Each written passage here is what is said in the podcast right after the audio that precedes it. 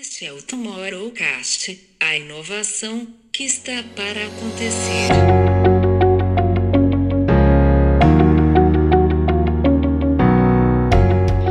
Mas é, olhar para essas locações naturais do Nordeste, né? É, eu, pelo menos, defendo muito a verticalização dos ecossistemas. Né? A gente que não está numa capital global, né? no Nordeste não tem nenhuma capital global. Fortaleza, eu acho que está entre as 100 principais, as maiores cidades do mundo.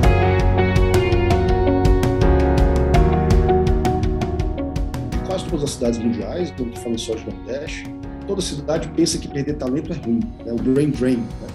Elas olham muito o brain drain como um grande defeito, eu, olho, eu, olho, eu acho o brain drain um espetáculo.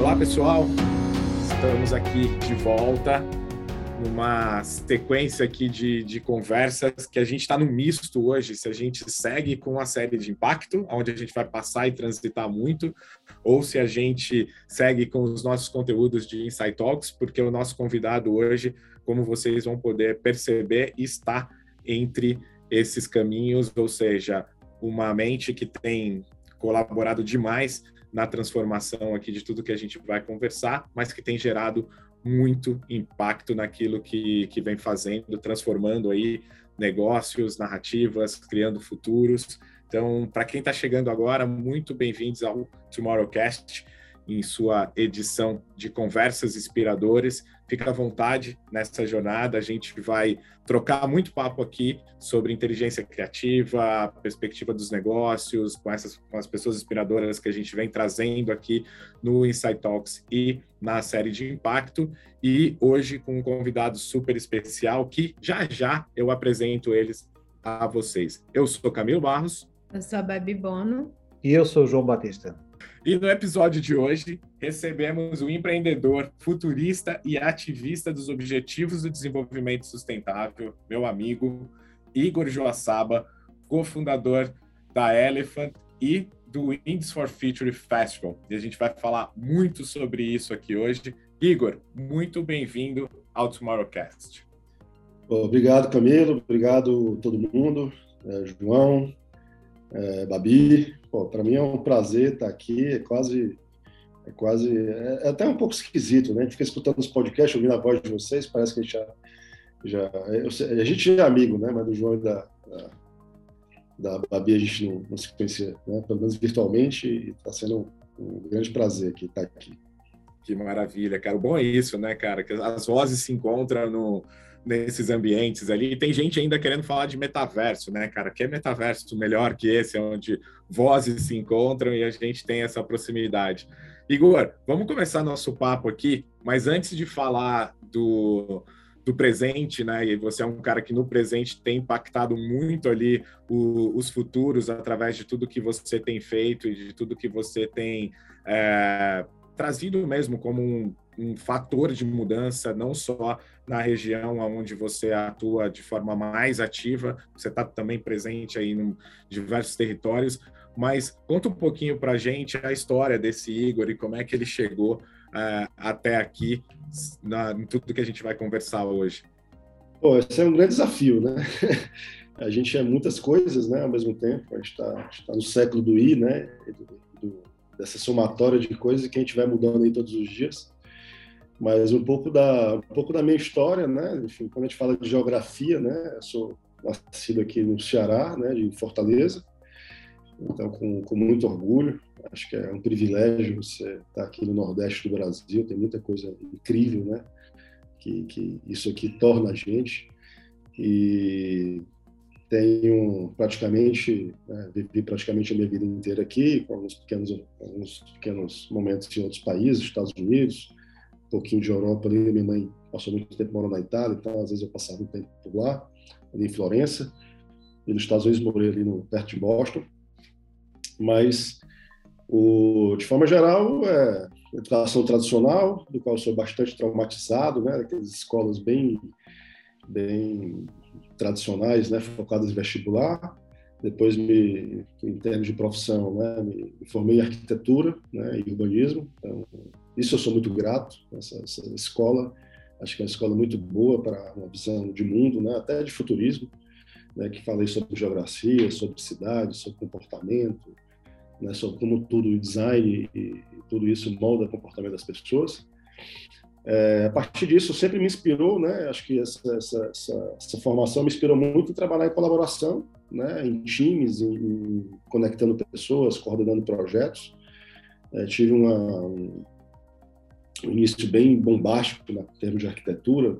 Com 25 anos ali, eu tinha um escritório com uns 20 arquitetos e trabalhava feito doido ali de domingo a domingo. E, e, mas ao mesmo tempo que, que, esse, que eu fundei esse escritório, eu fundei a Elephant, que na época, no começo, não era uma prioridade, né, que era um coworking. Né, a gente tinha um, a gente pegou aqui um loft aqui em Fortaleza, uma casa loft, né, fez um espaço bem legal. Na época eu já tinha uma formação de sustentabilidade é, pelo Green Building, Green Building Council, né, que é o GBC Global, que foi o primeiro curso que teve do GBC aqui no Brasil, eu acho. E aí me formei, sempre fui muito encantado pela área de sustentabilidade. E, e, fiz o coworking com muito mais intuito de, de, colaborar, de compartilhar, de trocar ideia, de ser feliz, de se divertir, né, de fazer tudo isso ao mesmo tempo, né, em 2010. E, em paralelo, é, depois tive, tive a chance de, com um coworking, né, tudo cruzava por um coworking, né, qualquer pessoa que era bem inovadora, que pousava no Ceará, que sabia que tinha um coworking em 2010, vinha visitar. Eu tive o privilégio de conhecer muitas mentes brilhantes aí do ecossistema de inovação, tanto nacional quanto internacional. É, muitas vezes nem, sem nem sair de casa, né? as pessoas vinham quando eu via, estava aqui no lobby da recepção, conhecendo aqui o espaço. E isso fez com que a gente é, fosse se destacando, né? Fez aí começamos a fazer startup weekend um atrás do outro, começamos a fazer toda essa série de eventos que marcaram muito a nossa história, né? Muita galera louca entrando e saindo, então a gente inovando sempre, buscando inovar. E mais do que co-work, na verdade, a gente depois foi se identificando como consultor de ecossistemas, né? A gente foi muito, acho que um dos grandes diferenciais da Elephant ao longo do tempo foi, foi pensar muito sempre a gestão de comunidade, sempre se capacitar em cursos em relação a isso e, e sempre se relacionar muito diretamente com o ecossistema, né? Assim, a gente praticamente né, formou um primeiro ecossistema aqui no Ceará, ajudou a formar ali no começo, ajudou em Belém também muito forte, né? Teve junto também do Hub Salvador com um projeto do qual a gente participa lá ainda de forma indireta, né? não no dia a dia da operação, mas ainda participa bastante do Hub Salvador, do qual o Hub São Paulo também surgiu ali quando a gente estava junto, né? ali em São Paulo e, e, alguns outros hubs aí que a gente ajudou a fundar, operar e tal. Em 2018 a Elephant chegou a ser, acho que a maior operadora, pelo menos aí de coworks e hubs de inovação do Brasil, né? só perdia em termos de metros quadrados aí para o work para Regos, de player nacional. Mas o modelo não rodou tanto como a gente pensava. Aí depois eu dei uma quietada né, no modelo. Disse, não, talvez isso aqui não seja a melhor forma de crescer. Aí, nesse meu termo, tiro acelerador, startup. Fui me capacitando, capacitando em futurismo. Né, fui fazendo uma série de cursos, até cheguei para o Instituto for the Future em Palo Alto e alguns outros cursos que eu ia me metendo aí, sejam online ou presenciais.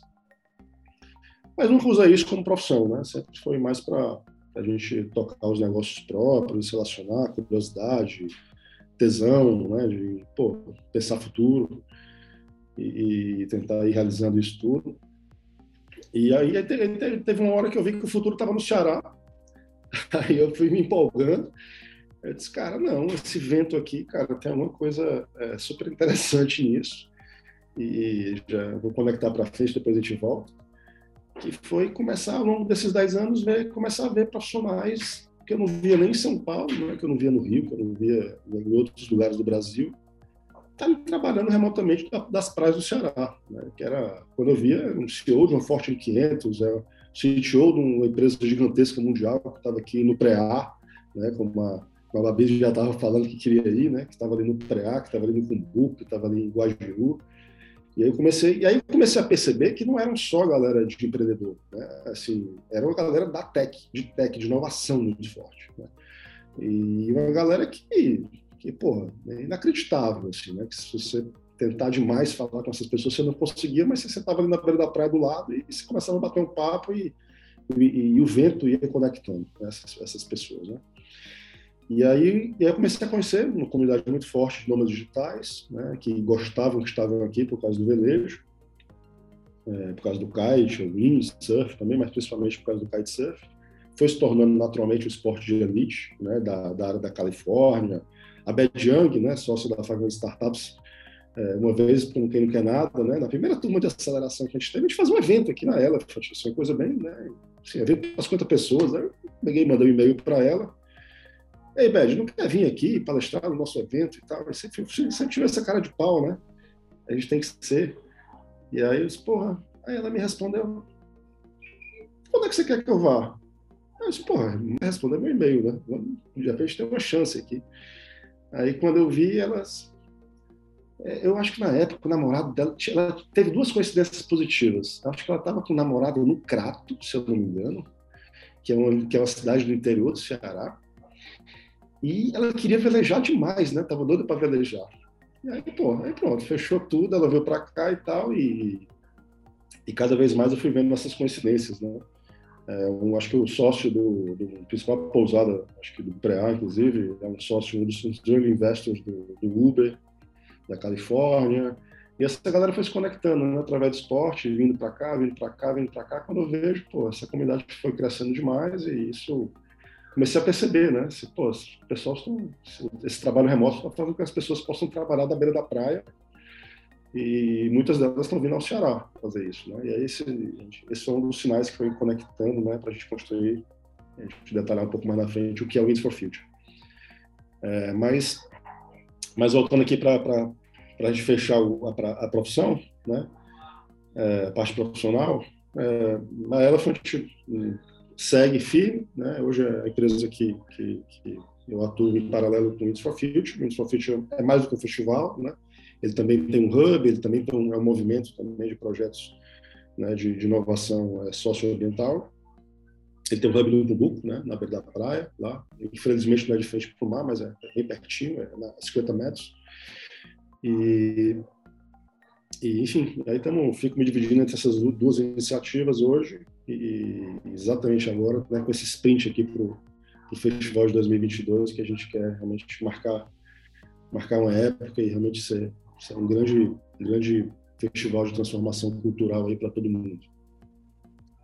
Igor, te ouvindo falar, eu vou pensando quando esses ventos vão juntando tanta gente diferente, né? Gente do norte, do nordeste, do sudeste. Eu conheço algumas pessoas que passaram aí essa última, essa última fase da, da, da pandemia no ano passado, bem nessa temporada do kite, inclusive trabalhando é, do pré-A, trabalhando de alguns lugares quando esses ventos vão juntando pessoas tão diferentes, mas que olham para a inovação, para a tecnologia, que nem você está dizendo, é, traz uma transformação social também para o lugar. Né? Eu acompanho, inclusive, algumas influenciadoras que foram trabalhar, têm trabalhado com turismo sustentável também nessas regiões e vão se conectando com gente que está trabalhando com tecnologia. É, qual o legado que acaba que, pelo Wings for Future, por exemplo, você começa a perceber? Qual o legado que essa, esse impacto social, dessas conexões que esse evento está trazendo, vai trazendo também de inovação para essa região, vai, vai trazendo de, de inovação nesse conectar pessoas, é, a partir também de um pensamento de um modelo de trabalho, né? de um novo modelo de, de, de cocriação, de colaboração. O que, que você tem percebido? Assim, você acha é, que a gente consegue sustentar esse modelo? Porque essa é uma das dúvidas que eu fico hoje em dia com essa urgência de de repente todo mundo querer voltar. E eu fico pensando assim, mas voltar para onde? Que presencial é esse? Então, eu queria que você falasse um pouquinho, de um lado, desse legado, desses encontros, e como que você está percebendo que esses encontros vão se dar aí pelos próximos tempos. Bacana, bacana. É, tem, tem, tem muitas coisas aí para falar, né? Nessa, nessa, nessa pauta do, do, vento, conectando as pessoas, essa transformação que ele tem causado. Eu acho que, que tem umas características que eu vejo que são mais legais. É, é o seguinte, né? Quem faz, quem faz, quem faz esportes que são diretamente conectados à natureza, né? Depende de onda, depende de vento, é, é, e que principalmente estão conectados à praia e ao mar, é um tipo de, de, de, pessoa, né, de turista, que ela já vem com um nível de consciência é, bem mais diferenciado do que o turista de consumo, né, o turista do esporte, o turista da natureza, né, e, e é interessante que são, são é um, também um tipo de, de, de, esporte, né? principalmente o kite. Né?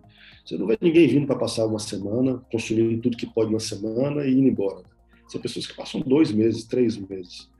E essa galera, quando não está no mar, trabalhando ali e tal, é, é, uma galera que, que tem um interesse muito grande de se conectar com pessoas, né? com, com, com impacto. Né? De, eles, eles, frequentam né, muitas vezes organizações sociais locais, eles vão embora dão um kite muitas vezes, né? os estrangeiros, brasileiros, para uma galera local.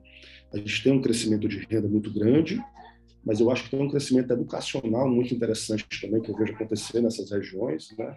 para além do investimento em projetos que realmente são interessantes. Né? Por exemplo, antigamente você via é, um, digamos assim, empreendedor mais explorador, digamos assim, né? que é aquele empreendedor que vem para comprar uma terra barata, para comprar uma terra de um, de um, de um poceiro, para fazer um hotel ali, às vezes meia boca, com um público meio classe médio e tal, às vezes sem aprovação, às vezes uma coisa inadequada. Aí de repente você vem um, uma galera que tem um outro nível de consciência e educação, que investe, que, que compra, é, que às vezes investe um pedaço de terra, mas é, faz um projeto de integração com a comunidade, faz um projeto 100% sustentável, não só sustentável, muitas vezes regenerativo, é, que, que, é, que é case, que atrai mais pessoas ainda, né, no sentido de educação, sustentabilidade, um outro nível de, de turismo que muitas vezes existe em Jericoacoara também, mas tem muito no Preá, em Barrinha, no Guriú, ali, Tatajuba, né, que são praias ali próximas, que são, pô, você vê uns, são uns bangalôs de madeira, ecológicos, muitas vezes sem ar-condicionado, utilizando toda a arquitetura e a clima local, né, e essas pessoas realmente com um nível de, de, de consciência de comunidade muito maior. Então, é, não, não existe uma transição rápida, né, claro, mas você começa a ter é, um nível de educação, transferência de educação de conhecimento muito interessante, que começou a perceber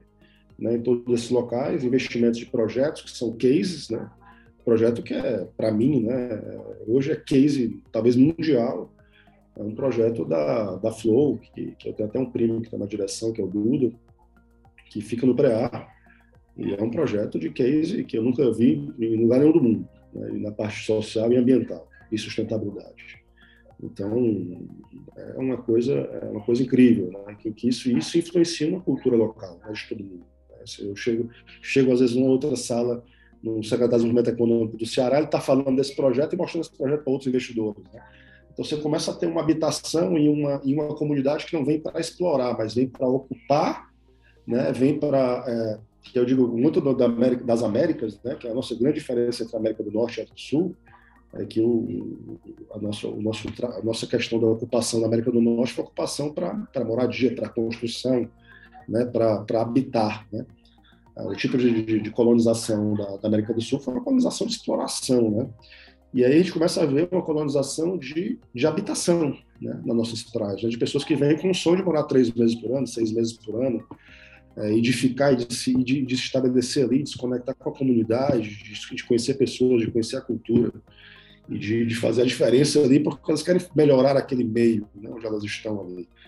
Pode parecer um pouco utópico, né? mas eu acho que a galera da, da, do kite, do esporte, tem muito essa consciência, e eu estou vendo isso acontecer nas 50 principais praias do Ceará, né? assim, não só no Praia no Cumbuco. Né? Isso realmente tem feito a diferença, esses ventos têm feito uma diferença brutal, e para o futuro, onde a gente vê que as pessoas podem trabalhar de qualquer lugar para qualquer lugar, né? Tipo, Califórnia foi uma, né? Que pelo surf conseguiu atrair talentos, né?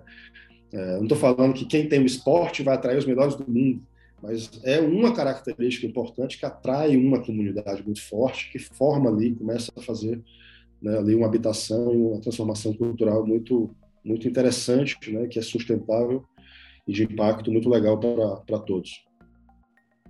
Igor, não sei quanto à Califórnia, porque ainda é uma viagem para fazer, mas eu posso falar de Lisboa e, e, realmente da transformação que Lisboa sofreu, uh, exatamente derivada pelo empreendedorismo, uh, relembrando aqui o percurso uh, que todos estivemos envolvidos, felizmente, na gênese da BTI, da Startup Lisboa, e que no fundo criou este monstro, este hub de empreendedorismo europeu e mundial que, é, que se tornou Lisboa e que hum, os portugueses vêm de uma crise uh, e descobrem um, e têm a feliz um, descoberta do empreendedorismo como uh, recurso e depois um, Portugal sim, um, acho eu que até é favorável a sua dimensão, a sua localização, está num ponto estratégico na Europa, é, é, é a entrada para, para a Europa, uh, está a meio caminho dos Estados Unidos e do Médio Oriente, portanto tem uma localização excelente tem uh, praias lindíssimas com, com, o melhor surf da Europa também aqui a acontecer uh, e a infraestrutura uh, tecnológica também é brilhante e temos um custo de vida que ainda é favorável. estamos, estamos a passar agora aqui alguns, alguns algumas. o próprio Paddy da Web Summit acabou de dizer que assim vai ser insuportável para os portugueses continuarem a viver se, se o mundo todo vier para cá e, não, e Portugal tiver o custo de vida do, do resto do mundo. Mas, mas pronto, isto para, para dizer o quê? Eu assisti a esta desde 2009, penso eu que coincidência aí da, da sua data de 2010, não é? Lá do, da abertura do co-work, mas portanto foi assim uma transformação até bastante rápida uh, diria eu, uh, de uma cidade que depois uh, recebe este evento gigante, talvez uma, vai buscar o maior evento de tecnologia na altura, a Web Summit, e isso faz com que, no fundo, de repente, Lisboa e Portugal uh, fica no mapa uh, para quem ainda não tinha ouvido falar e, e, e, quem, e realmente torna-se a grande tendência uh, fora da Califórnia e fora de, fora de tudo isso. Isto para chegar aonde? Qual é que é a, a ambição, a ambição uh, que vocês têm? Como é que vocês projetam, já que também temos aqui um futurista na nossa conversa e olhando ali para a frente, como é que vocês projetam essa ambição? O que é que vocês querem? O que é que vocês pensam que pode acontecer uh, neste cenário e uh, trabalhando com o que vocês têm?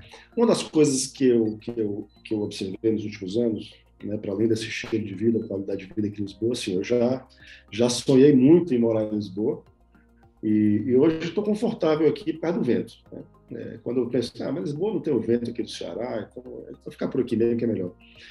Eu, mas sou apaixonado por Lisboa, fui para o Web Summit já várias vezes, organizei a missão do Web Summit, tudo que você está falando aí eu falaria com, muita, com muito amor e carinho também. É, inclusive lançamos o Winds for Future desse ano na Casa do Ceará, foi um evento paralelo ao Web Summit. É, aí eu não estava, mas estava meu sócio, estava outro sócio. Estava é, o secretário de Estado do Ceará, prefeito do, do município onde o festival acontece e foi um evento muito legal. Acho que até o novo secretário de Lisboa, o novo ministro, também estava presente. Então, é, foi um evento muito legal e a gente fez questão de falar aí, porque foi no Web Summit de 2018 que a gente teve a ideia de fazer o Winds for Future Festival pela primeira vez. É, foi uma inspiração para a gente. Hoje eu digo que os dois principais que me inspiram é o SX, o SXSW e o, e o Web Summit. Né? Acho que são as duas principais inspirações aí para construir o nosso, nosso próprio evento. Mas é, olhar para essas locações naturais do Nordeste, né, é, eu, pelo menos, defendo muito a verticalização dos ecossistemas. Né? A gente que não está numa capital global, né, no Nordeste não tem nenhuma capital global. Fortaleza, eu acho que está entre as 100 principais, as maiores cidades do mundo. Acho que tem 3 milhões e poucos de pessoas aqui, numa grande Fortaleza. É uma cidade grande, né? mas não, não é ainda representativa economicamente, mundialmente. Então a gente tem, no mínimo, que se especializar. Né? E quando a gente olha para especialistas, né, uma das coisas que eu vejo de oportunidade e desafio é, é o lado socioambiental. Né? As melhores pessoas, as melhores mentes do mundo que estão inovando e criando, elas não estão em contato com os nossos problemas, que também são problemas de outras economias né, emergentes ou similares. Então, eles não estão olhando e nem resolvendo esses problemas. Né? Então, quando a gente tenta fazer copycat, né, aqui do Brasil, de soluções de outros lugares do mundo, assim, é, é muito desafiador quando você tem uma moeda bem mais frágil, né, quando você não realmente está atuando no pensamento global, né, os empreendedores do Brasil ainda atuam muito pensando no mercado é, local, né, na hora de criar, e copiando soluções de outros lugares. O que é que isso acontece? A gente não consegue crescer na dinâmica é, que essas outras organizações similares, com produtos similares, crescem, a gente não tem o venture capital, o ecossistema tão forte quanto eles, né? os melhores investidores, a melhor experiência, a melhor capilaridade. A gente só tem geralmente, às vezes, duas alternativas quando a gente faz um copycat. Né? Ou ser vendido, é, ou seja, quando alguém chega aqui vai comprar, porque por algum motivo você tem uma barreira de, de, de mercado ali que, você, que, faz sentido a empresa te comprar, ou porque é, ou então você, alguém vem, passa por cima, não olha nem para trás, porque a gente sabe que o mercado de startup é um mercado de monopólio e de, de muita agressividade, não existe nenhum mercado mais agressivo e que, na verdade, antigamente tinha essa história, né? Monopólio, concorrência saudável e tal. O mercado de startup nunca ninguém comentou isso e é o mercado de mais dumping que você puder imaginar, né? O cara entra dando tudo de graça, né, para poder acabar com o seu mercado e monopolizar tudo, não interessa, né? Ninguém me fala disso. Inovação, o dumping é uma baita de inovação, né? Mercado startup. Então, então assim, ou você vende, você é engolido, né? Você morre, né? E aí, do, aí quando você olha para as nossas oportunidades e soluções socioambientais, é onde eu acho que a gente pode se diferenciar. Né? Quando a gente olha para dentro, e olha para soluções que não são aquela soluçãozinha de esquina, que não é, porque tem muita gente que fala de olhar para dentro para resolver os nossos problemas. Mas esses problemas, às vezes, já são resolvidos por outros. Né? Que são os problemas que a gente tem, que não estão sendo resolvidos pelas principais hubs de inovação do mundo, que podem ser escaláveis, né? que tem mercado global. E aí eu acho que o socioambiental ele entra muito forte. Por exemplo, a energia renovável, hoje aqui no Nordeste, é, é líder não só nacional, mas global. Né? É, o Ceará já praticamente gera energia renovável para é, se sustentar. Praticamente toda a energia do, do, Ceará já é 100% sustentável de energias de fontes renováveis. É, poucos países do mundo têm isso. É, se a gente estipular os projetos pela frente, né? hidrogênio verde, né? a nova tecnologia, aqui também já está crescendo muito, esse é um dos grandes de destaque. E na parte social, né, que a gente tem, a gente é um laboratório de problemas sociais. Então, se a gente imaginar uma indústria 100% remota, 100% é, líquida e não física?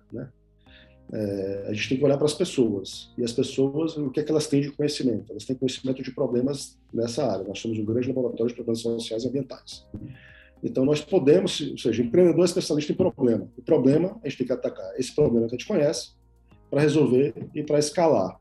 Né? Então, eu acho que é uma baita oportunidade, porque não tem praticamente muitas pessoas atuando nisso, e acho que o Nordeste brasileiro tem tudo para ser um hub, né, de, de, fortalecer, um grande hub de exportação e de soluções de, de inovação socioambientais. Né, e, ao mesmo tempo, isso servir né, de ponte aí entre conectar a América Latina, né, que é um dos objetivos também do nosso movimento, é, com o mundo. Né. Eu acho que isso tem, tem muitas pontes aqui. O Ceará também se tornou hub aéreo, né, tem um baita do aeroporto, é, com muitas conexões globais e agora voltando tudo. Então, eu acho que quando a gente olha para dentro, né, isso também é descolonizar, né, olhar para os nossos problemas, a nossa identidade, é, mas não só pensando em problemas locais, problemas globais. Eu acho que tem muita oportunidade aí e que ninguém está olhando, e que ninguém conhece, né, e, que, e, que, muitas vezes não, não, não, há nem tanto interesse, porque não existe nem empatia. Né? As melhores mentes do mundo não estão nem vendo esses problemas. Essa fortaleza que, que cresceu com, com movimentos como vocês a, em 2010 lançando ali o, o co-work, que depois vira um, um, ecossistema e contribui com o ecossistema é, geral do Nordeste, aí, que tem sido, sim, um, uma referência em tecnologia para o Brasil, né? não é só é, um ou outro que a gente está falando, a gente tem aí grandes polos de tecnologia, a gente tem polos universitários também no, Ceará, no Ceará se desenvolvendo de uma forma bastante agressiva, né? Eu gosto muito do termo que, que se colocou carinhosamente aí do Rapadura Valley, que, que é onde se encontra, né, toda, todo esse ecossistema. E aí é bacana, porque eu acho que sempre que a gente pensa e aí é vício né, de, de mercado e tudo, a gente acha que isso está num, num, grande centro ou está é, o Brasil a gente nem fala das capitais, né? Porque a capital do nosso país ela está isolada ali propositalmente para ela não estar tá sendo envolvida no, no dia a dia do, dos negócios ali, se isso fosse possível. Mas a gente vê isso de fato acontecendo e aglutinando a partir do norte e nordeste, né? Se a gente pegar uma, uma região até mais mais ampla, né, Igor? E esse trabalho vem acontecendo uh, gradualmente, né? Então, se a gente dá ataque no nosso papo contigo, a gente pode ir lá na, quando você, como arquiteto e interessado na, no ambiente da inovação e utilizando inovação para si mesmo, você vai e cria um lugar que podia ser só um ambiente físico, né? O real estate, que é o maior erro de todos os coworkers que, que existe, olhar como um negócio de, de real estate. Ali você vem no desenvolvimento de fato de um ecossistema, abre essas fronteiras, e aí o que é bacana que a gente consegue enxergar é que, em vez de você precisar vir até aqui para poder ter essa relação, você veio, a gente já teve coisas juntos aqui que a gente fez do lado de cá, através do RBSP e tudo, mas em vez de você precisar vir até aqui para poder buscar o que supostamente é a riqueza do, do Brasil ou da região ou do mundo que seja, vocês têm atraído através dos ventos e através de toda essa esse talento humano que, que tem sido gerado as pessoas para o Nordeste para buscar o, o, Nordeste como, como recurso, né? Como é que você vê essa a maturidade desse ecossistema aí, se a gente olhar para o Rapadura Valley, como é que você avalia hoje a maturidade do, do ecossistema no Norte e Nordeste? Eu acho que o nosso grande desafio ainda é, é, é atrair talentos para as capitais. Né? A gente perde muito talento ainda e eu não acho isso ruim. Né? Eu tenho um artigo que eu até inspirei, me inspirei no Bauman e escrevi um, um artigo lá para o futuro das coisas do, do de ecossistemas sobre ecossistemas líquidos. Né? Eu acho que, como em qualquer organização, né, você tem uma organização gigante, você vai ver um turnover de uma organização gigante, se a cada dois anos todo mundo é novo. Né? Então, e a organização vai crescendo, vai crescendo, vai crescendo, vai, e vai unindo conhecimento, vai, e vai se, se expandindo. Né? Então, eu acho que os ecossistemas, você ainda existe um protecionismo de talento muito grande e um olhar para tentar manter todo mundo aqui. E, na verdade, o que eu gostaria é que os nossos ecossistemas, os nossos líderes políticos, pudessem inspirar essa fluidez. Porque, é, quanto a gente. Digo, vou olhar para Fortaleza e Ceará agora. Né? É, quando a gente olha para o nosso ecossistema, é, e a gente tem, digamos, 10 mil cearenses empreendendo em tecnologia e inovação. Seria espetacular que esses 10 mil se distribuíssem pelo mundo, saíssem daqui e fossem para todas as capitais mundiais. Né? A gente constrói, as pessoas são as pontes, as pessoas são as cidades, as pessoas são elos de conexão, de conhecimento, de relações, né? e de confiança. É, além deles poderem né, se expandir como gente, né, como pessoas e como cultura eu, brinco que a gente, se a gente expande 10 mil cearenses pelo mundo, a gente tem 10 mil filiais né, da nossa geografia, né, desse amor adquirido, né, da geografia que nos nasceu, nos conecta de alguma forma, é, distribuídas pelo mundo.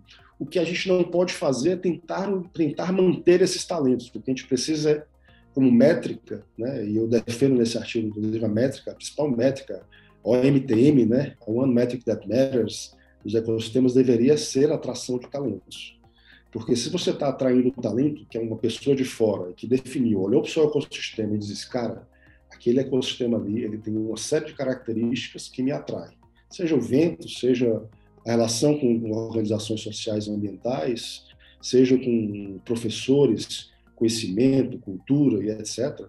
E nessa verticalização, nesse nicho, você consegue ter essa fluidez de pessoas entrando e saindo né? E algumas ficando, outras vão casando e tal. Naturalmente, não vai sair todo mundo ao mesmo tempo. E esses que saem voltam também 5, 10 anos depois. Que voltam para cuidar da família, voltam porque querem se conectar com seus amigos. E quando voltam, voltam 10 vezes mais fortes, né? Então, eu acho que existe um, um de quase todas as cidades mundiais, eu não estou falando só de Nordeste, toda cidade pensa que perder talento é ruim, né? o brain drain. Né? Elas olham muito para o brain drain como um grande defeito, eu, olho, eu, olho, eu acho o brain drain um espetáculo. É, o que a gente precisa fazer é, é a captação de cérebro. Né? Quais, são as, quais são as características que estão fazendo atrair os cérebros para os nossos ecossistemas e fazer essa fluidez contínua, porque cada pessoa que chega e cruza vai deixando cultura, conhecimento, conexões e fortalecendo a cultura global de, de negócios. Né? É, então, é, eu acho que esse é um grande defeito de quase todas as capitais mundiais, menos as 10 mais, né? Claro, que naturalmente elas são fluidas, mas quando você vai para Brasil e Nordeste, isso fica muito forte, eu fico brigando em todos os eventos que eu vou. Cara, vocês têm que ter, por exemplo, o CID, né? O CID, quando cresceu a primeira vez aqui em Minas Gerais, ele tinha lá um programa que atraía startups do lugar do mundo para lá. Né? Eu disse, cara, a gente precisa ter programas de 10 milhões de reais aqui para atrair. Vamos estar aqui 100 mil por startup, vamos pegar aqui 100 startups, como a Startup Lisboa fez, foi espetacular para Portugal, e vamos botar dinheiro para eles virem para cá, sem equity, sem nada, para eles virem. Se vierem 100 startups mundiais para cá, 80 vão embora no ano que vem, mas 20 ficam, por qualquer motivo. E isso vai fortalecendo e vão criando as relações, as conexões globais que aqueles ecossistemas precisam. Né? Então, essa é muito a minha visão né, em termos de ecossistema, né, principalmente quando a gente fala de Nordeste, uma grande briga, porque existe um bairrismo, uma questão política, o um voto, isso também é interessante para as pessoas que vêm de fora não votam em ninguém, né, então o deputado está mais a, a, fim de atrair, botar, a gente tem nem dinheiro por nossas próprias empresas, que sabe para poder botar empresa de outros países que são ricos, né? Então a gente enfrenta esses desafios, essas frases, esses jargões, e o, o que a gente. Isso vai estressando, né? Mas a gente vai devagarinho, a gente vai fazendo o que dá, né? E eu acho que quando a gente começou o WINS e idealizou esse festival, a principal métrica foi como eu faço algo espetacular para atrair os principais profissionais do mundo para esse evento, as pessoas mais influentes do mundo. Né? Então eu tinha que fazer a experiência mais rica possível né, na beira da praia, com festa, com cerveja, o que for. O que é que você quer? A gente vai botar aqui. Né? Então, se as pessoas já estavam na praia, a gente levou esse evento para a praia. Né? Então, acho que foi, essa foi uma das, das, das construções, nossos objetivos para construir esse projeto. Falando um pouquinho desses eventos como grandes pontes, como você mesmo estava dizendo, né? Como pontes para a transformação social, mas também para essa catapultação aí da, da inovação, eu fiquei pensando e refletindo muito sobre uma discussão que a gente teve aqui no nosso grupo sobre SXSW e algumas diferenças desses eventos ao redor do mundo. Eu costumo dizer, também pegando um gancho no que você está falando, assim, eu ando meio nômade na vida desde 2019. Quando eu saí e fui fazer uma viagem, passei 100 dias pesquisando é, indo em muitos eventos ao redor do mundo e também pesquisando novos modelos de inovação em comunicação que tivessem associados à, à comunicação com transformação social.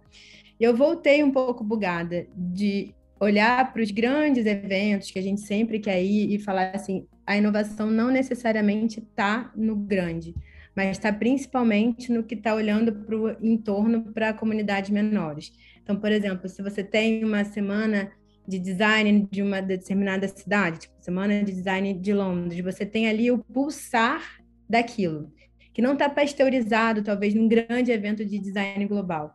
Quando você tem, de repente, é, um evento que acontece aqui no Brasil, no Sul, totalmente voltado para tecnologia como RD. A gente tem vocês aí olhando para sustentabilidade, inovação, tecnologia, startup. Eu estava olhando o line-up de vocês e é incrível como vocês estão misturando música, startup, tecnologia, inovação, carro, mas tudo dentro de um gancho, de um olhar para para sustentabilidade, de como é que a gente pode construir pontes com isso. E essa foi uma, uma discussão que a gente teve voltando do SXSW, porque é um evento tão grande, né, que atrai todo mundo, que está fazendo com que a gente olhe, de repente, as cabeças de inovação do mundo estão ali, mas duas quadras para cima, a gente tem um problema estrutural é, de pessoas em condição de rua, de pessoas em condição de vulnerabilidade, sem ter casa, de pessoas com, com problemas com drogas, um problema de, de saúde pública, e um evento global que não está olhando para o que está acontecendo a duas quadras da sua casa. Né? E quando a gente olha o Web Summit, por exemplo, eu já acho que tem uma conexão muito maior com a cidade, com o legado. O evento traz, ele vem, mas ele o tempo todo está tentando fazer uma costura de como é que esse evento pode realmente se, se impact, é, é, é, é, fazer com que a cidade também beba de todo mundo que vai estar ali. Eu acho muito interessante quando você vai falando desses ecossistemas líquidos e híbridos, eu, eu acredito muito nesse, nesse modelo, porque hoje, é, nesse pensamento mais global, desse, desse impacto global, eu entendo que não dá para a gente ter essa quase uma pasteurização da inovação quando a gente está falando de grandes eventos. E aí vai dando aquela sensação de que a gente está vendo sempre a mesma coisa. Mas aonde está a aplicação de fato? Então, eu acho que essa, essa proposta de vir para o entorno, né, e do evento de vocês ser uma ponte para quem realmente quer entender de um ecossistema de inovação é, relacionada à tecnologia e à sustentabilidade, e como a gente pode colocar isso de pé de fato, é bem interessante.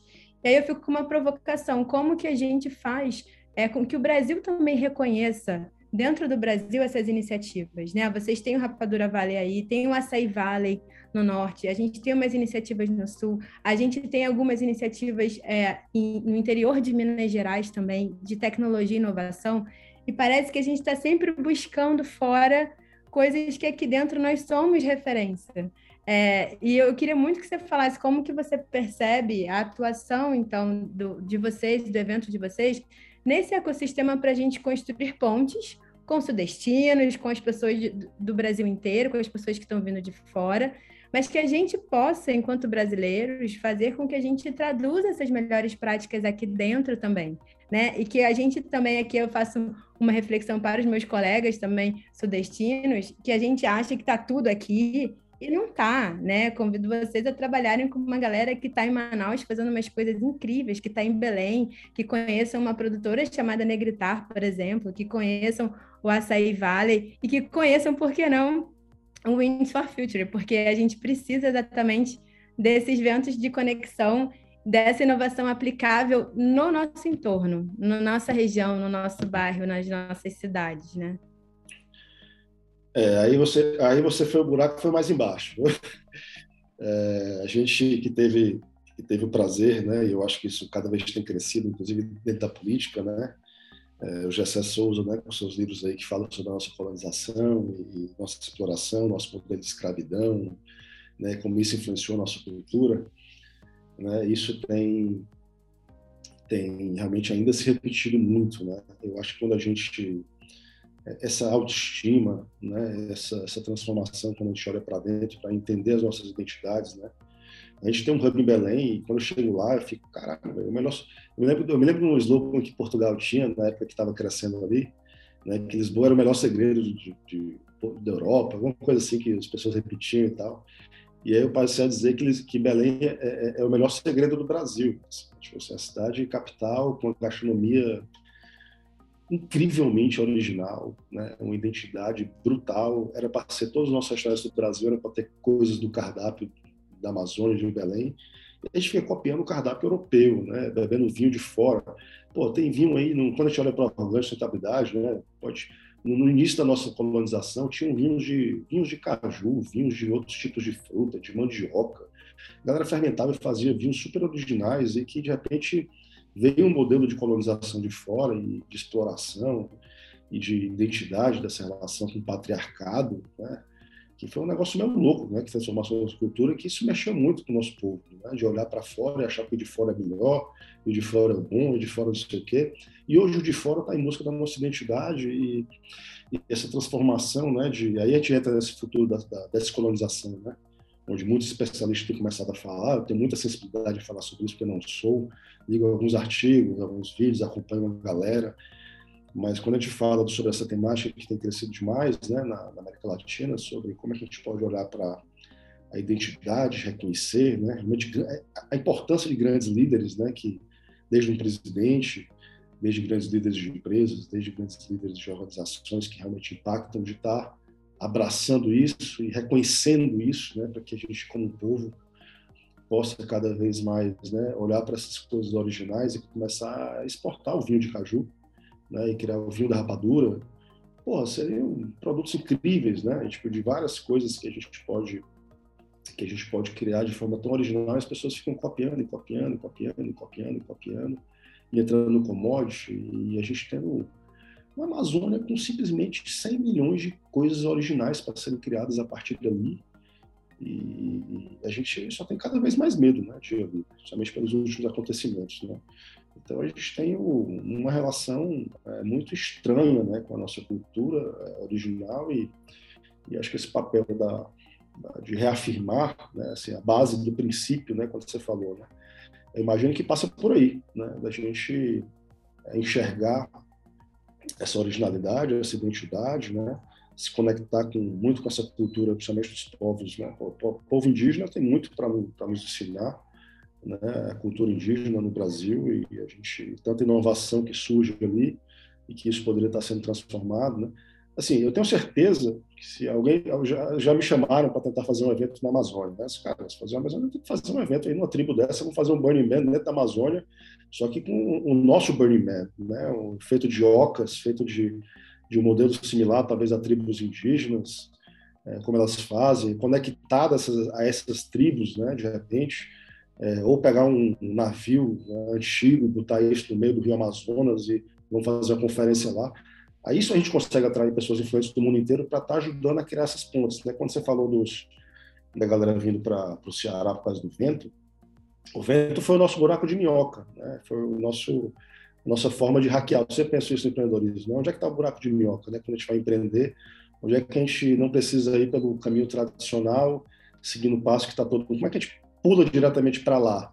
Né? Quando a gente olha para dentro e olha para a nossa originalidade, realmente profundamente, né? ali está o buraco de minhoca. Ali a gente consegue atrair uma grande mente que é influenciadora global e diz, olha, tem algo novo ali, que não é cópia, né? que não é mais um shopping né? de evento, que está é, todo mundo igual, com os mesmos stands, as mesmas coisas, né? e, e, ali, e me interessa. Né? Me interessa de conversar e olhar e ajudar aquilo, né?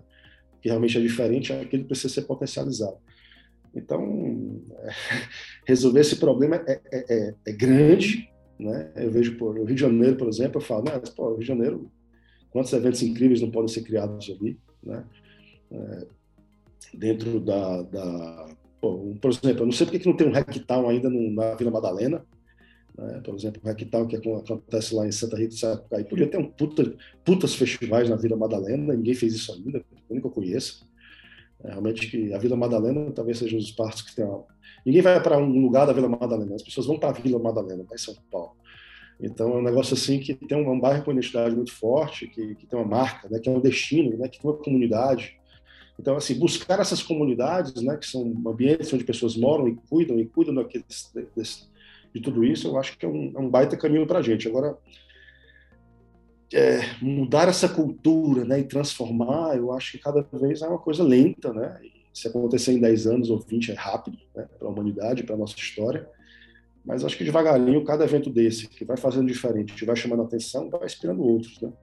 É, eu não sei se. Eu não sei, eu estava aqui a ouvir você falar, e a síndrome do colonizador, enquanto castrador da, até da identidade, obviamente que sim, uh, e obviamente o que a, o que a história e, e, e, o pouco que sabemos de, de, da história um, não, não, não se deve repetir, mas é muito curioso porque Portugal sofria disso. Uh, Portugal, até o início do ano 2000, tudo o que vinha de fora era bom. Nós tínhamos a nossa autoestima um, estava, estava por baixo. Até que chegou aqui um brasileiro chamado Scolari, que disse que para os portugueses colocarem a bandeira na janela, nós de repente recebemos o mundo e vimos que o mundo uh, uh, podia voltar a ser português e, e foi por aí, quer dizer, a nossa autoestima disparou lá para cima e depois obviamente que houve uma, uma sequência feliz de acontecimentos uh, e também um trabalho de, de, de recuperação dessa identidade e, e, de, e, de, olhar para, para dentro e perceber o que é que nós podemos gerar valor e que, o que é que não podia ser copiado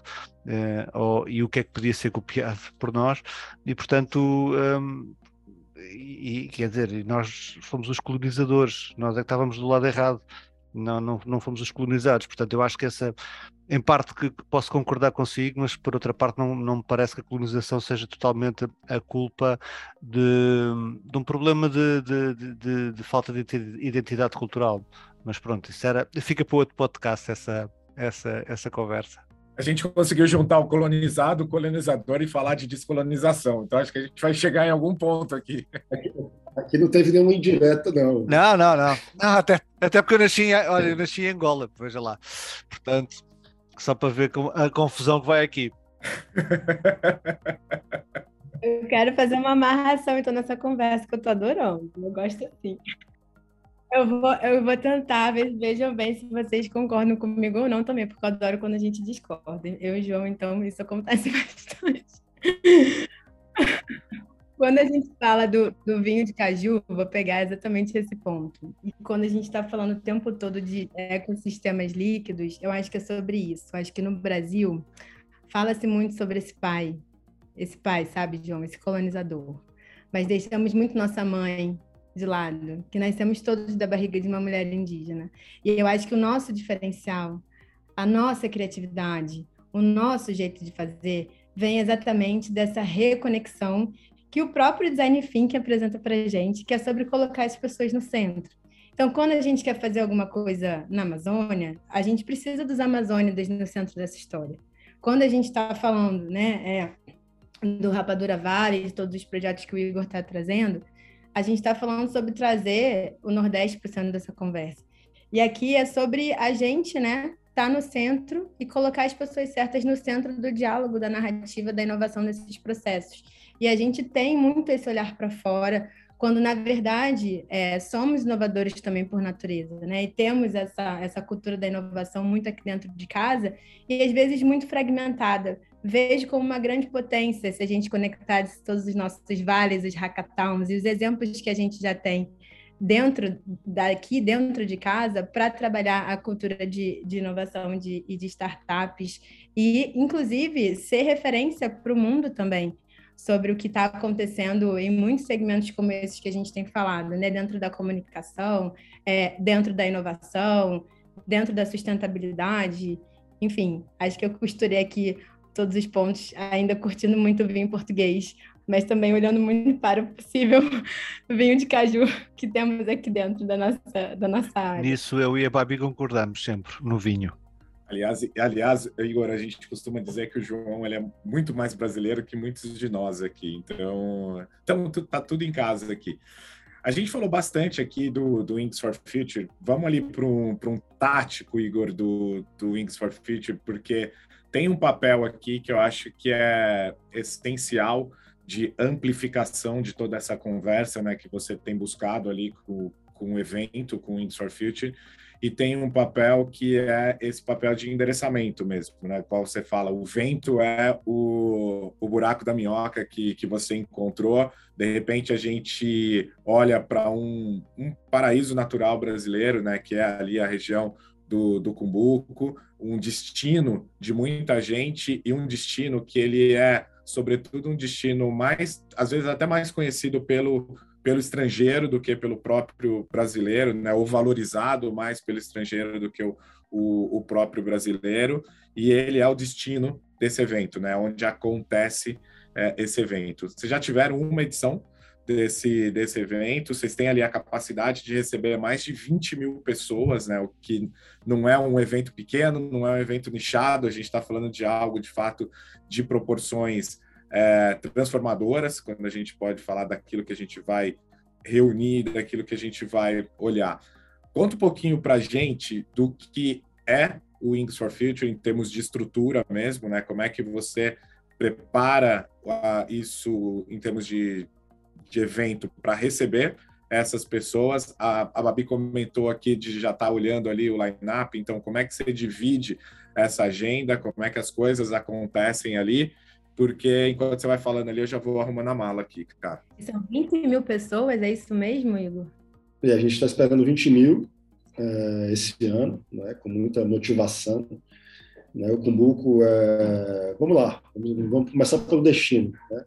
O Cumbuco fica a 30 quilômetros de Fortaleza, 30 quilômetros de um aeroporto, e, e, hoje é um dos é, destinos mais conhecidos né, do, do mundo no kite é, não só pela característica do, do, vento, né, mas por um conjunto de fatores. Né? Assim, tem uma questão de umas dunas lá que ficam, ele é muito, ele é muito, tem uma característica natural do Cumbuco, que é uma praia comprida e atrás tem umas dunas, tem uma reserva. Então isso cria uma camada de baixa pressão que dá muita estabilidade é, para o vento na região. E isso falado por alguns cientistas do esporte do vento, com os quais eu já pude conversar, e isso dá realmente uma, uma posição privilegiada lá, enfim, de setor de vento, de mar, e ao mesmo tempo tem uma série de guarderias, acho que umas 40 escolas de kite, então isso faz com que você tenha uma boa estrutura, tanto de leitos, 4 mil, né? lá tem 4 mil leitos de hotel, e, e a gente tem é, a gente tem muita estrutura para o kite, né? e é perto de Fortaleza, então quem é de Fortaleza pode ir e voltar, né? dá para ir em 45 minutos e voltar no mesmo dia, então isso isso foi um dos pontos. Outro ponto foi a cultura. Né? Assim, no Cumbuco é, uma, é realmente uma praia onde moram muitos estrangeiros e cearenses. Então, a gente, eu digo que é a praia que mais mistura cearense com estrangeiro né? É, e nacional. Então, é talvez seja a praia mais cosmopolita, digamos assim. Porque quando você vai mais para o lado de Jericoacoara, né? que é o mais a oeste do, aqui da capital, você vai ficar realmente cada vez menos cearense, mais estrangeiros, pessoas de fora e tal. Quando você vai para o outro lado, que é o lado leste da capital, você tem praias mais locais, né? Você vai ter uma, uma frequência mais né, de pessoas locais, cearenses, etc. Então, o Cumbuco ele, é, ele tinha essa questão cosmopolita também, de, de digamos, né, de, de, pluralidade, de diversidade. O Cumbuco tem vida e tem alma, ele tem uma vila de pescadores, então ele tem uma vila que se caminha a pé, e tem vários restaurantes e tal. Não é aqueles projetos imobiliários né, fechados, então tem uma alma, tem vida, tem pessoas morando lá, muita gente morando lá. Então, isso foi, foram características importantes. A segunda foi que na hora que a gente definiu o evento, a gente queria definir um hub também. Né? A gente queria fincar um evento temporário, mas queria estar todos os dias lá. Né? A gente queria não só atuar com um evento de sustentabilidade e inovação que fosse é, pontual, a gente queria ajudar a regenerar o Cumbuco. Né? Esse cara, como é que a gente regenera limpeza, praia, como é que a gente torna essa praia a praia mais sustentável do Brasil? É, e aí, a partir daí também surgiu né, surgiu o Hub Cumbuco, que é esse hub de inovação né, socioambiental. É, lá tem coleta de lixo, tem ecoponto, tem algumas startups fazendo é, projetos de economia circular, tem projetos que conectam muito a comunidade local. Né, inclusive, o Calcaia, que é o município onde está o evento, é, talvez, se eu não me engano, é o, é o, município com mais terras indígenas dentro do município das, das grandes regiões metropolitanas. Nenhuma grande região metropolitana tem tanta área indígena destinada a um terço do município, praticamente são terras indígenas. E o município é gigantesco, acho que é, é duas vezes Fortaleza, em termos de área. Então tem uma área gigantesca lá destinada, então também tinha essa característica importante né, quando a gente olhava para o festival. É, e aí o que a gente resolveu fazer né, esse ano? A gente queria é, a gente percebeu que na primeira edição a gente já misturou um pouco de tudo e tudo deu muito certo para a transformação. Né? O evento, ele, a gente, como a gente não tinha um. A gente nunca teve um objetivo de ser um evento para negócios. Né? É, os negócios acabaram na, na, acontecendo naturalmente. A gente focou no evento de geração de conteúdo, num evento de experiência, de diversão e de lazer. Tudo isso focado na inovação, tecnologia e desenvolvimento sustentável. Então, a partir daí, começou a vir a demanda de estandes, de expositores e outras coisas, né, que veio naturalmente. E na edição a gente fez um pouco de tudo isso, numa escala pequena, e tudo deu certo. E teve gente que foi para a música e foi impactado, teve gente que comeu é, de uma forma diferente, foi impactado. E, tipo, cara, esse festival tem potencial para ter uma, uma, diversidade de experiências, porque tudo isso é, é, educação. Né? Se a gente não consegue atrair um jovem para uma conferência, talvez ele vá para a festa, ele vai chegar na festa e vai ver que a festa lixo zero, a festa carbono zero, a festa onde o músico está captando recursos para projetos sociais. É, é uma festa onde as pessoas estão ali com as marcas que estão lá estão fazendo experiências né, diferentes e ele vai ser impactado por isso. Né? Então isso vai transformar né, ele de alguma forma. E é, então a gente resolveu crescer o festival em torno, em torno de experiência, né? Também muito inspirado aí também no Web Summit do SX. Né? Cara, vamos aumentar. Então vamos fazer uma conferência e festivais paralelos. Na conferência, uma área de 10 mil metros quadrados, a gente monta na beira da praia, ao lado da vila, conectados, que as pessoas podem ir e voltar da vila do Cumbuco a pé. Nessa conferência, na parte da conferência, a gente espera de 6 a 8 mil pessoas. É, e as outras 12 mil seriam nas, nos outros três festivais, né, de kite, de música e de gastronomia. Então, na parte da conferência, a gente tem expositores grandes, né, na parte de carro elétrico, moto elétrica, modais de todos os microgeração de energia e equipamentos nesse sentido. Temos a área de desenvolvimento de, de balcões como o Alpha Stage, o Beta Stage e o Web Summit, por exemplo, né, com balcões aí para ONGs, projetos sociais, startups, galera do ecossistema como um todo, de inovação. Temos as áreas estantes também, temos dois grandes palcos, né, além da parte de vila gastronômica, mercadinho, mercado social, né, para projetos locais e sociais. Então a gente tem essa conferência que funciona ali das nove da manhã às cinco da tarde, e, e na parte da noite um dos módulos dela vira essa parte da, da do, festival musical depois de determinado horário é, que, que vão acontecer, né? quinta, sexta, sábado, domingo. Quinta-feira a gente abre o evento é mais uma abertura, né, ali no final da tarde, e a gente tem três dias de festival né, na parte da conferência completa. No último dia, né, que é no domingo, a gente está é, desafiando bater o nosso próprio recorde. Né? Em, em 2019, a gente fez um, um, recorde de velejadores em conjunto, que era um recorde da, da antes da Virgin, do, do Kite Armada, que foi o Richard Branson que tinha organizado lá com a galera lá na Inglaterra. E, cara, assim, é, foi, foi até fácil foi até fácil bater esse recorde, porque é, cara, a gente não tinha grana, a gente mal tinha divulgação e tal, tinha 1.350 inscritos, choveu no dia e a gente bateu o recorde mesmo assim. Então, é, realmente dá para botar 3 mil. O recorde atual era 400 e pouco.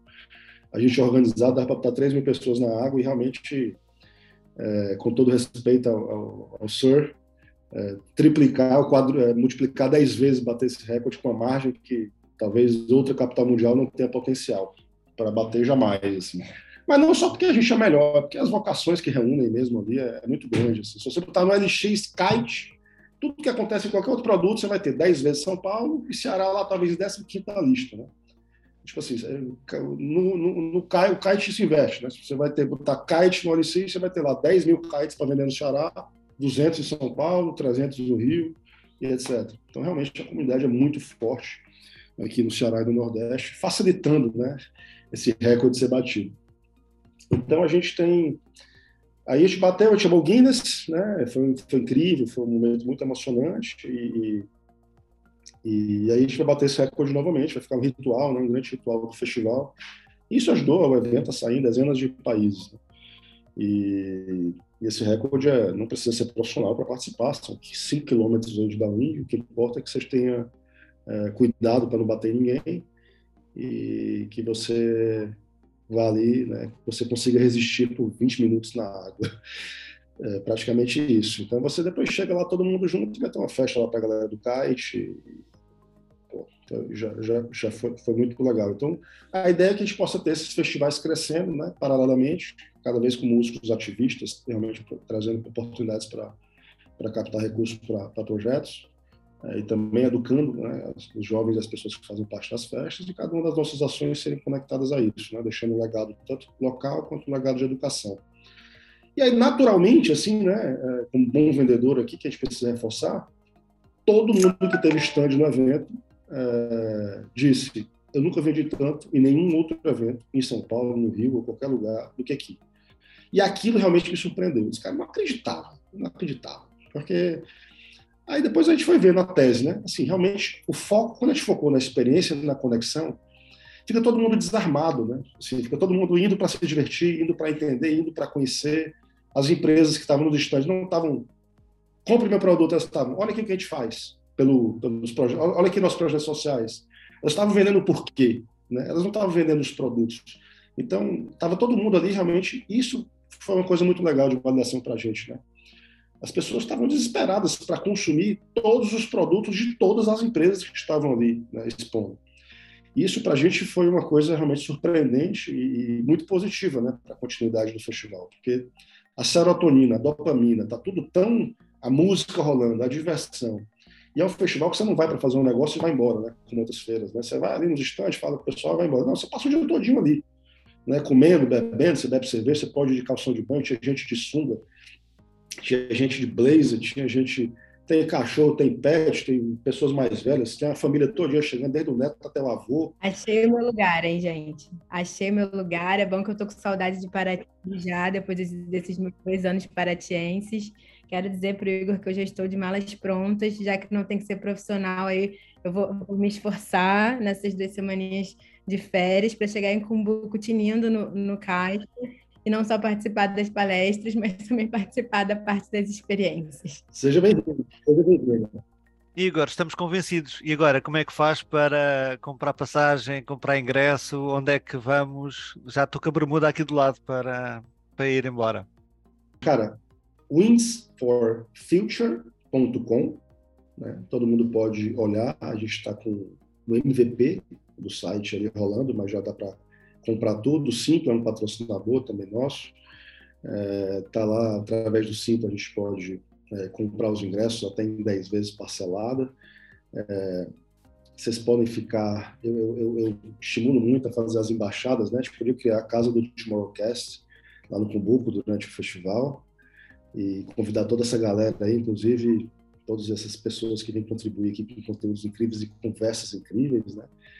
Hashtag Tomorrowcast dá, dá desconto na, na compra do ingresso. Olha aí, olha aí. Vamos disparar aí nas, nas redes sociais um, um cupom bacana aí para toda a comunidade. e, e ajudem o festival. Ele ainda está na segunda edição oficial, né? ainda não é fácil.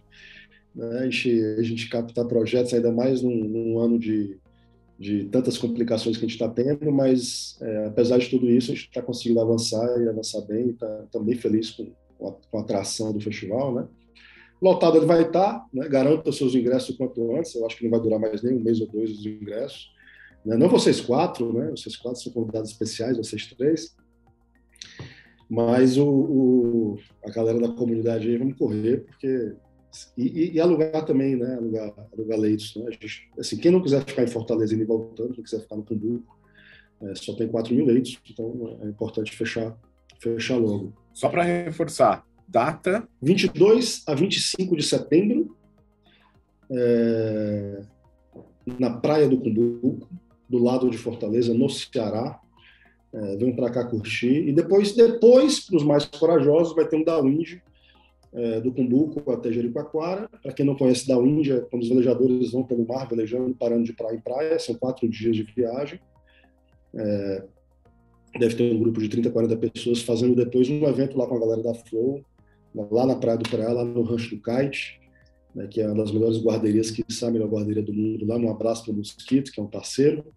Então vai ter uma festinha lá depois do pré para comemorar a galera mais, mais resiliente. Ou quem quiser ir de carro também vai de carro, ali pelo dia 30. Então podemos fazer com o Buco Jericoacoara, com o pré aqui, e, e ser uma semana que eu tenho certeza que seria será uma das semanas que todo mundo vai lembrar para o resto da vida. Maravilha, que os ventos nos unam, então, uh, no evento e em tudo isso que a gente tem conversado por aqui. Igor, obrigado pela sua participação aqui no, no Tomorrowcast, de enriquecer a, as nossas conversas, que a gente possa sempre amplificá-las e jogá-la aí a esses ventos que têm transformado. Obrigado por tudo que você tem feito em relação ao ecossistema, em relação à inovação, na construção de futuros e que todos nós, ouvintes e quem está aqui na frente do, dos microfones, que a gente se encontre no Wings for Future esse ano. Muito obrigado, galera, pela oportunidade. Né? A gente está rompendo muitas barreiras aqui, então todo mundo que, que gera conteúdo em relação a isso, é, que puder compartilhar, que puder vir, né? pode me cobrar. Pode me cobrar que se, você não gostar, o dinheiro está de volta. É isso aí, pessoal. Chegamos ao fim de mais um Tomorrowcast. Sigam nos acompanhando nas redes sociais e até breve.